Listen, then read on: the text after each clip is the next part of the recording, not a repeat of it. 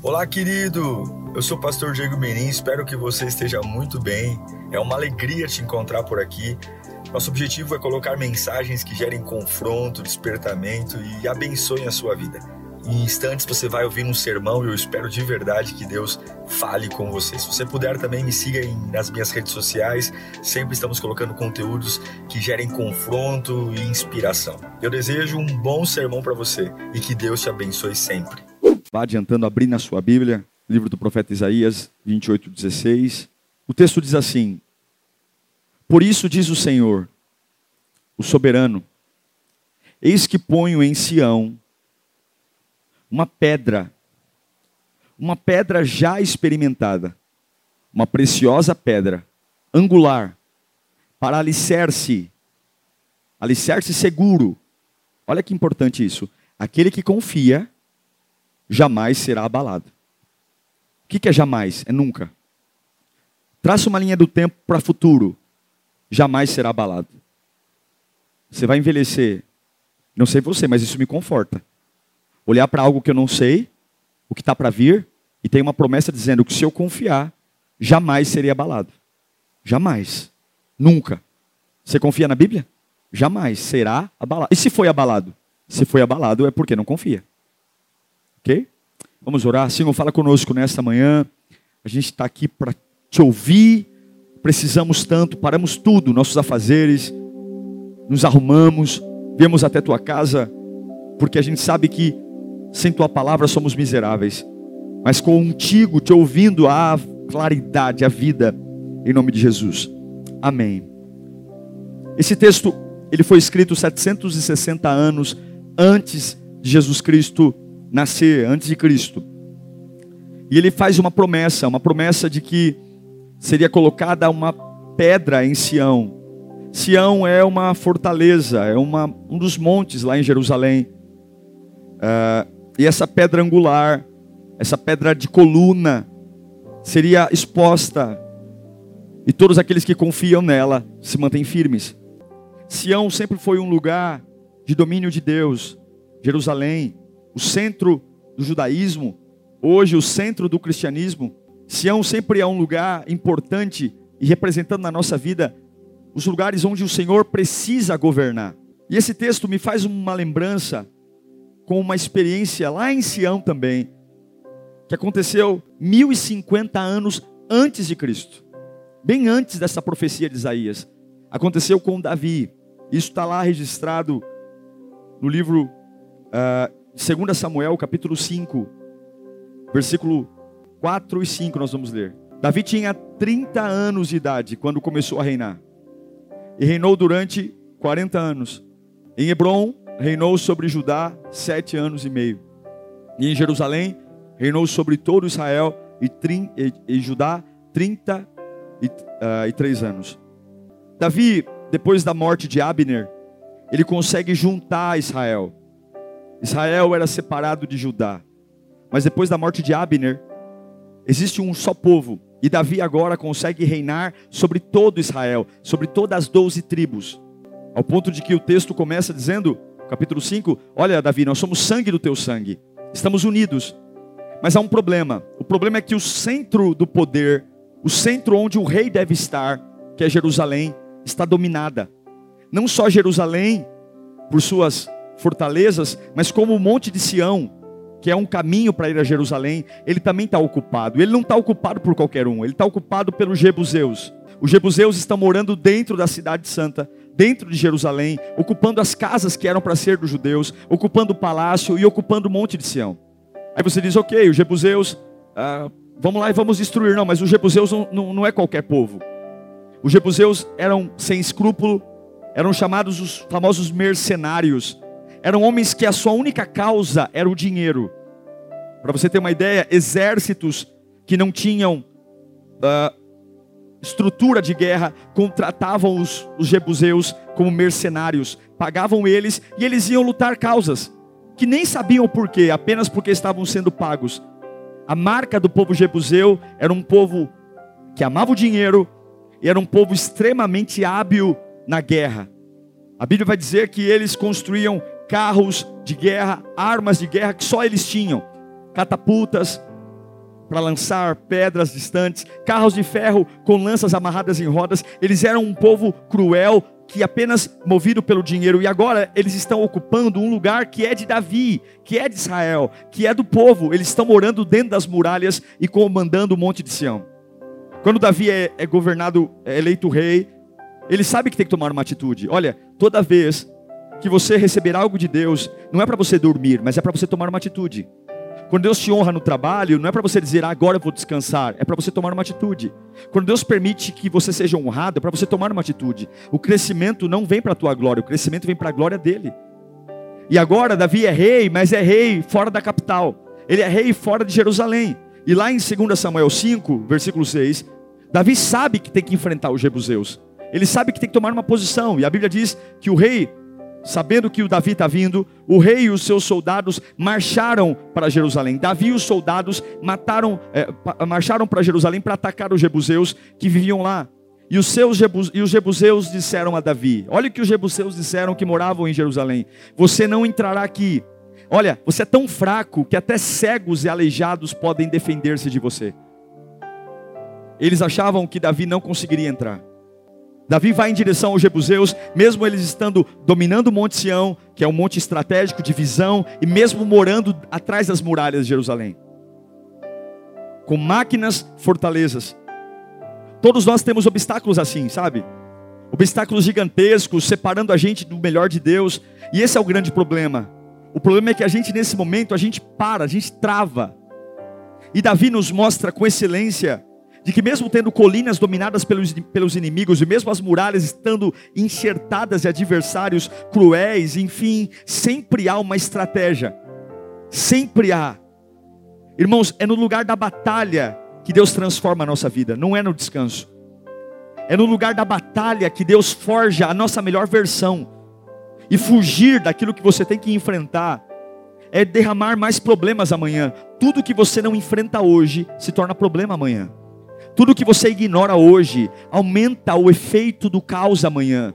Tudo que você empurra com a barriga agora, você deixa o inimigo se alimentar da omissão, e amanhã Davi recebe a unção de governar sobre todos, e ele marcha em direção aos Jebuseus. Ele não vai viajar para esparecer as ideias, ele não vai fazer uma viagem para relaxar, não, ele vai enfrentar, ele vai colocar o dedo no câncer, ele vai enfrentar o lugar mais neufrágico, mais sensível, que são os Jebuseus. Há uma pedra no sapato de Davi, os Jebuseus estão morando na cidade capital, na capital do governo. Como que eu vou governar se a capital está na mão do inimigo? Eu vou, eu vou lidar com isso, eu vou ignorar isso. Não tem coisas que não dá para ignorar, irmãos. Tem coisas que não dá para pôr narizinho de palhaço e ignorar. Tem horas que nós temos que enfrentar as partes neufrágicas da nossa vida, sensíveis. Tem hora que não dá para dizer, ah, eu sou o rei, mas deixa lá Jerusalém do jeito que está. Não, você só vai ser completo quando você viver e se apoderar de tudo que Deus tem para você. Quando você aceitar uma vida menos do que Deus tem para você, você vai sentar na escuridão. Tem gente morando na escuridão há muitos anos porque aceita viver uma vida abaixo dos padrões que Deus tem para você. Não aceite viver com menos do que Deus tem para para você. Se Deus te deu Israel, Jerusalém está incluída e você tem que lutar para ter Jerusalém também. Problema de quem está lá, problema se é forte ou fraco. Se Deus te deu, é teu. E Davi vai criar uma estratégia para se apoderar de Jerusalém. Ele não vai lá com a oração, ele vai criar uma estratégia. Uma estratégia para derrubar a fortaleza e o obstáculo. A gente tem um hábito de achar que a gente vai vencer sempre. A gente tem estratégia para financiamento bancário, tem estratégia para arrumar namorada, mas para vencer obstáculos e derrubar fortalezas, a gente não tem estratégia nenhuma. A gente vai viver um dia após o outro. Você tem que planejar como é que você vai vencer isso. E lá em 2 Samuel 5:8, Davi reúne os soldados e conta a estratégia. Olha a estratégia. Davi disse: "Quem quiser vencer os jebuseus, quem quiser vencer os jebuseus, vai ter que utilizar a passagem do quê? A passagem da água para chegar. Veja, ele devolve o insulto. Os jebuseus falaram que o exército de Davi eram de aleijados e cegos. E Davi diz: Quem quiser vencer os jebuseus vai passar pela fonte das águas e vai para chegar aqueles cegos e aleijados, os inimigos de Davi. É por isso que dizem: cegos e aleijados não entrarão no palácio. Veja, Davi reúne o povo e diz assim: Nós temos uma batalha, gente. Eles estão morando no lugar que é nosso, o lugar que é precioso, o lugar que Deus nos deu. E nós não vamos deixar alguém morar no lugar que Deus nos deu. Ele reúne o exército e diz: Quem quiser vencer. Talvez nesse momento ele respirou fundo, sabe? Talvez nesse momento da vida deve ter. Pessoal, soldados, quem quiser vencer, vai ter que passar pela fonte das águas. Você não está entendendo. A fonte das águas é o caminho do esgoto. A fonte das águas é um túnel de 300 metros, onde todos os dejetos, fezes, urina de toda uma cidade é despejado por lá. Era a única forma de transpor as muralhas. E Davi chama o exército assim: olha, para nós vencermos os jebuseus, nós vamos ter que passar pela fonte das águas. Para a gente explodir os nossos inimigos, nós vamos ter que ficar de joelhos no esgoto. É difícil olhar para um soldado que sempre quer ter entradas triunfais e dizer que a nossa vitória começa por andar de joelho no esgoto. Mas Davi está ensinando que você começa a derrubar fortaleza e superar obstáculos é com a humilhação. Você começa a destruir os demônios que te perseguem. Não é batendo na mesa, não é gritando, mas é de joelho no esgoto, é se humilhando. Só os grandes descem, pessoas pequenas não descem. É por isso que Satanás só estava preparado para subir, mas o nosso Cristo desceu ao mais profundo onde pode estar. Não é qualquer soldado que ajoelha 300 metros num túnel que leva fezes, urina, lixo, da náusea, da ânsia de vômito. Porque todos nós queremos uma armadura lustrada. Todos nós achamos que o inimigo vai nos respeitar quando a nossa espada estiver bem afiada. E como é que um soldado sai depois de rastejar 300 metros do esgoto? O que, que você acha que a armadura dele parece? Que cheiro você acha que ele tem? Que cara de poder que ele tem depois de 300 metros rastejar no esgoto. E muitas vezes as vitórias que vamos ter não vem do quanto belos somos, do quanto razão temos, mas do quanto conseguimos nos ajoelhar em lugares que ninguém quer e dizer: Senhor, nós vamos nos humilhar na tua presença não é o que a minha carne quer, não é o cheiro que eu quero, não é a razão que eu quero, mas se esse é o caminho, você não ultrapassa muralhas por cima, você ultrapassa muralhas por baixo, e por baixo da muralha é esgoto, por baixo da muralha é humilhação. Você vence essa crise conjugal, é na humilhação, você vence essa crise financeira, é na humilhação, não é na humilhação diante dos homens, é na humilhação diante de Deus, é fazer o que não quer, é renunciar à vontade própria, é calar a boca quando eu tenho vontade de falar, é querer ter aquele cheiro do orgulho, de justiça justiça própria e dizer: Eu vou rastejar no meio do cocô, eu vou rastejar no meio da, da urina, eu vou rastejar em lugares que vão me deixar piores do que os outros, mas eu sei quem está no controle. Deus está dizendo para você: abaixa o ego, abaixa o orgulho. O caminho para vencer o que você está enfrentando não está na porta principal de Jerusalém não está na porta das ovelhas. O caminho principal não está na beleza quanto as suas armaduras lustram, ou no quanto sua espada é imponente, ou se é de aço é metálico, aço de bronze, de ouro. Não, não, não, não. Você vai começar a destruir isso que te persegue quando você tiver a capacidade de dizer: Não me importo mais comigo. Eu vou passar por baixo dessa muralha de joelho. Eu vou passar debaixo dessa muralha dobrando meus joelhos e Senhor, eu dependo de ti. Ainda que tudo pior, eu dependo de ti. Você começa a destruir o que o diabo está fazendo na humilhação. E na humilhação, o melhor caminho para vencer uma batalha é a humilhação. Humilhe-se diante da presença de Deus. É por isso que Jesus diz em Mateus 23, 12: Ele vai dizer que aquele que si mesmo exalta, aquele que si mesmo busca razão, enfeita a armadura, se empodera, se impõe, esse será humilhado. A recompensa do orgulhoso é humilde. O orgulho fez o maior anjo já criado por Deus. O que tinha mais beleza, inteligência e formosura, se tornar no pior ser, mais repugnante, mais destrutivo, mais odioso. O, a maior criação de Deus antes do homem foi Lúcifer. E o orgulho fez Lúcifer se tornar no que há de pior em todos os lugares. mas a humildade, a humilhação fez um perfeito descer a mais mais lixo de esgoto que já podia ter, e de joelhos rastejando entre os esgotos, suando gotas de sangue, mas ele transpôs a muralha do pecado, não por cima, não mandando raios, não mandando poder, mas ele transpôs a muralha do pecado que me separava dele, de joelhos pelo esgoto da pedofilia, dos assaltos, dos crimes. A Bíblia diz que ele se lambuzou com o nosso pecado, mas todo poço de esgoto esgoto tem fim. E se você está dizendo, pastor, é muito para mim essa humilhação, é muito para mim isso. Se você confia nos homens, eu confesso para você que é difícil mesmo. Se você confia na piedade dos homens, na boa vontade, no abraço amigo, você está perdido. Mas se você entender que aquele que você representa não tem nenhum problema se você se humilha, não tem nenhum problema se você fecha a boca, não tem nenhum problema se você perde essa discussão, porque é Ele que te sustenta, é Ele que te mantém, é Ele que te garante. Passa por baixo dessa muralha olha, se, se lambuza nisso que as pessoas estão te chamando de besta, de idiota, de trouxa, mas a vitória está na mão daquele que começou a boa obra na sua vida. A humilhação, e depois da humilhação vem algo importante. Quando você está passando pela fossa, 300 metros de esgoto, quanto mais você entra, quanto mais no comecinho da fossa ainda há luz do sol, mas quanto mais eu entro para dentro da fossa, quanto mais eu entro para dentro do esgoto, mais escuro fica. É um túnel, não há luz.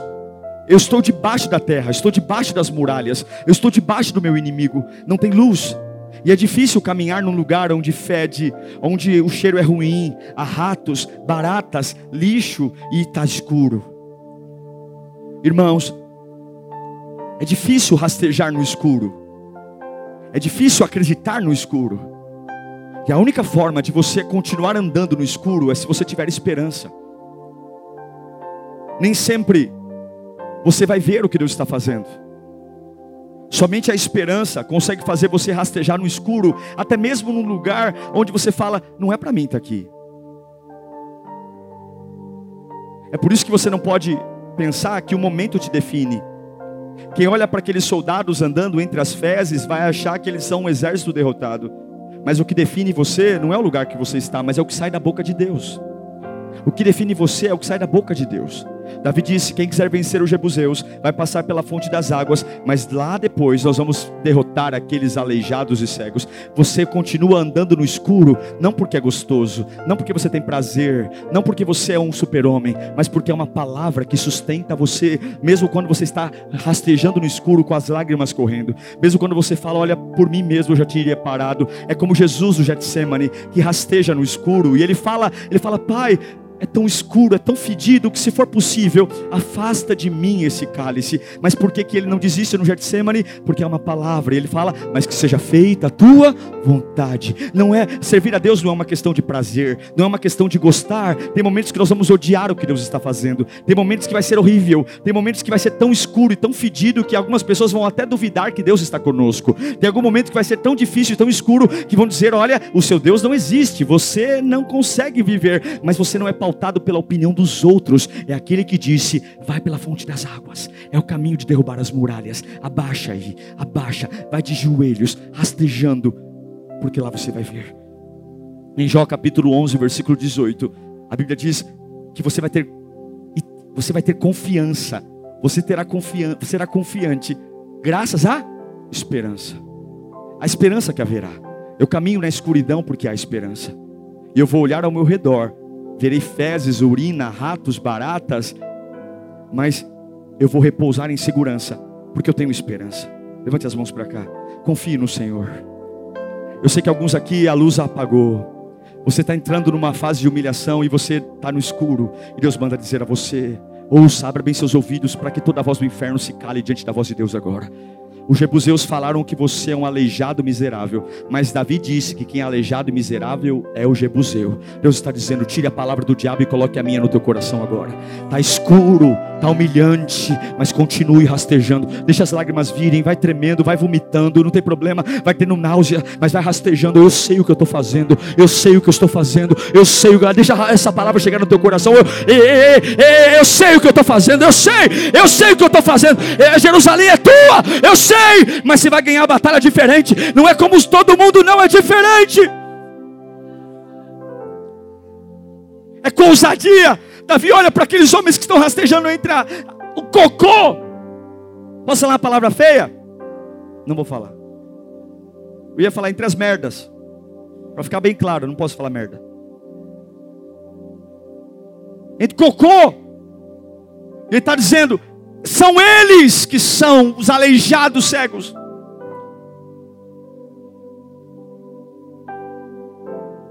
Davi está dizendo, ele falou a mesma coisa de nós. E em quem vocês vão confiar? Os jebuseus falaram que nós somos os aleijados e cegos. E eu, Davi, estou dizendo que eles são os aleijados e cegos. E vocês, soldados, em quem vocês vão confiar? Porque essa batalha é diferente. Essa batalha não vai ser vencida pelo brilho da armadura. Essa batalha não vai ser vencida pela força da espada. Essa batalha vai ser vencida pela capacidade de ajoelhar no cocô e rastejar no cocô, crendo que o meu Deus vai me fazer vencer. Já parou quantas vezes o, di o diabo disse algo parecido com o que Deus disse? Já parou para pensar quantas vezes o diabo tentou imitar a voz de Deus? Já parou para pensar quantas vezes o diabo repetiu o que Deus disse de um jeito diferente? Os jebuseus falam, vocês são os aleijados cegos, e Davi diz, são os jebuseus aleijados e cegos, é a mesma pronúncia, é a mesma sentença, em quem você acredita?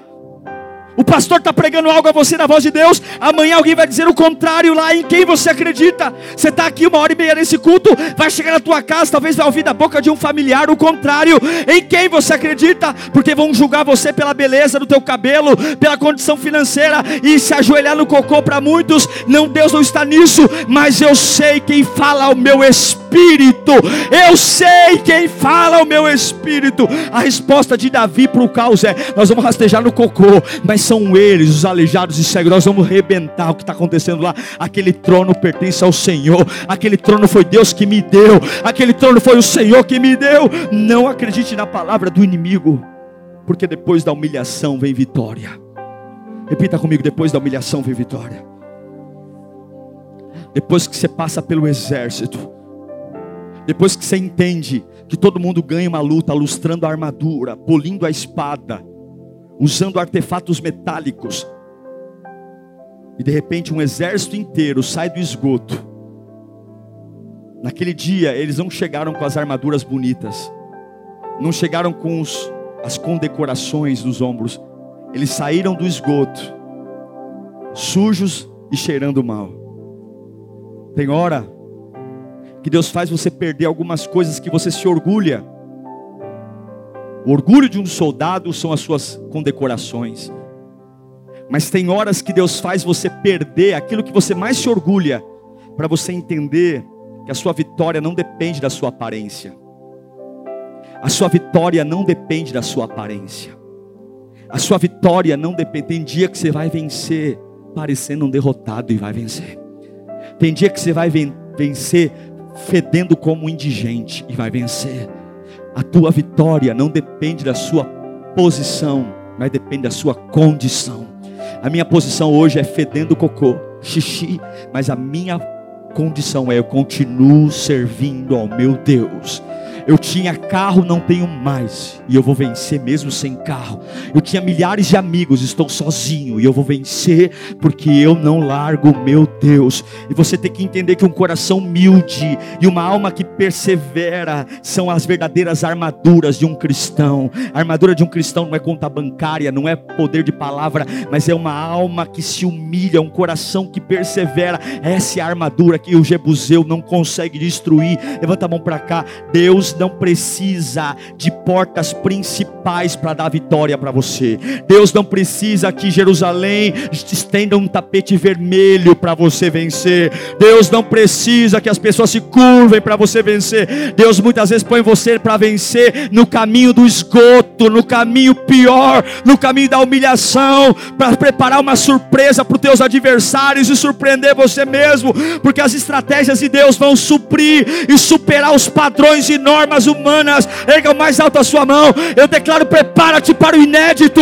prepara-te para ter processos que ninguém nunca teve. Pessoas já venceram escalando muralhas, pessoas já venceram entrando pelas portas, mas você vai por baixo, é na humilhação. Você não vai gritar: olha o que estou fazendo com você. Reage, moça, reage, moço. Grita, bate na mesa, vai, expõe ele, dá com a mesma moeda, e você vai dizer: não, eu vou sujar minha armadura na humilhação, eu vou sujar minha armadura na adoração, eu vou por um caminho diferente, porque eu sei quem é o Deus que eu tenho crido, eu sei. Eu sei.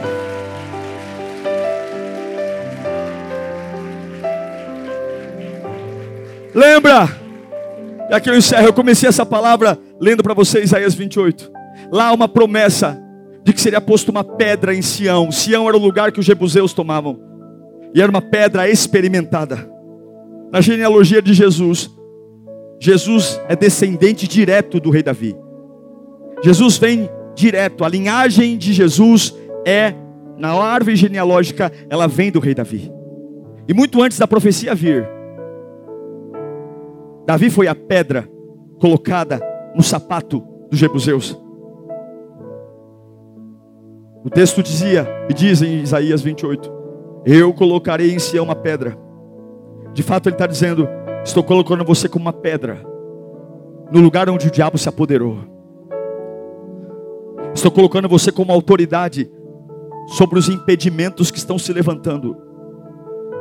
O texto diz claramente: o Senhor diz, o soberano. Não sou eu que diz, é Deus que está falando para você aqui hoje. Não sou eu. Eis que põe uma pedra em Sião. Eis que põe uma pedra no lugar que é uma fortaleza. E é uma pedra já experimentada. Sabe por que é experimentada? Porque todos os soldados que venceram os jebuseus ralaram o joelho no canal das águas. Uma pedra experimentada porque ralou a armadura no meio do cocô, do xixi e da urina. Quando você é capaz de se humilhar e ter esperança quando o túnel fica escuro e caminhar não por luz, mas por esperança, você se torna pedra no sapato dos lugares que o diabo se apoderou. Se você quer destronar o diabo de lugares que são seus, ao invés de fazer cara de paisagem e fingir que está tudo bem, fecha a boca. Pare de querer a aprovação dos homens. Pare de lustrar a sua armadura. Porque o único que te ama de verdade é Jesus Cristo. Aceita o caminho mais difícil. Eu sei que alguns aqui estão dizendo: Poxa, pastor, é muita humilhação. É meu por direito, sabe? Jerusalém era por direito deles. Pô, é meu de direito. E eu ainda tenho que passar pelo esgoto. Pô, é meu, eu não estou pedindo nenhum favor, não. Os jebuseus estão morando no lugar que é meu. E eu tenho que ir pelo esgoto. Eles que tinham que ir para o esgoto. Toma cuidado por teu orgulho não fazer você perder o que Deus tem para você. Se Deus tem um caminho diferente do caminho dos homens, e Ele prometeu que esse caminho te levará ao que você precisa, não se importe, não, de passar pelo esgoto, de fechar a boca, de fazer papel de trouxa. Lá na frente, olha o trouxa José, lá na frente ele sustentou a família. Olha o trouxa, seja trouxa hoje, para viver o que Deus tem para a sua vida, porque tem muitos espertos hoje que vão morrer na lama, porque só os grandes descem.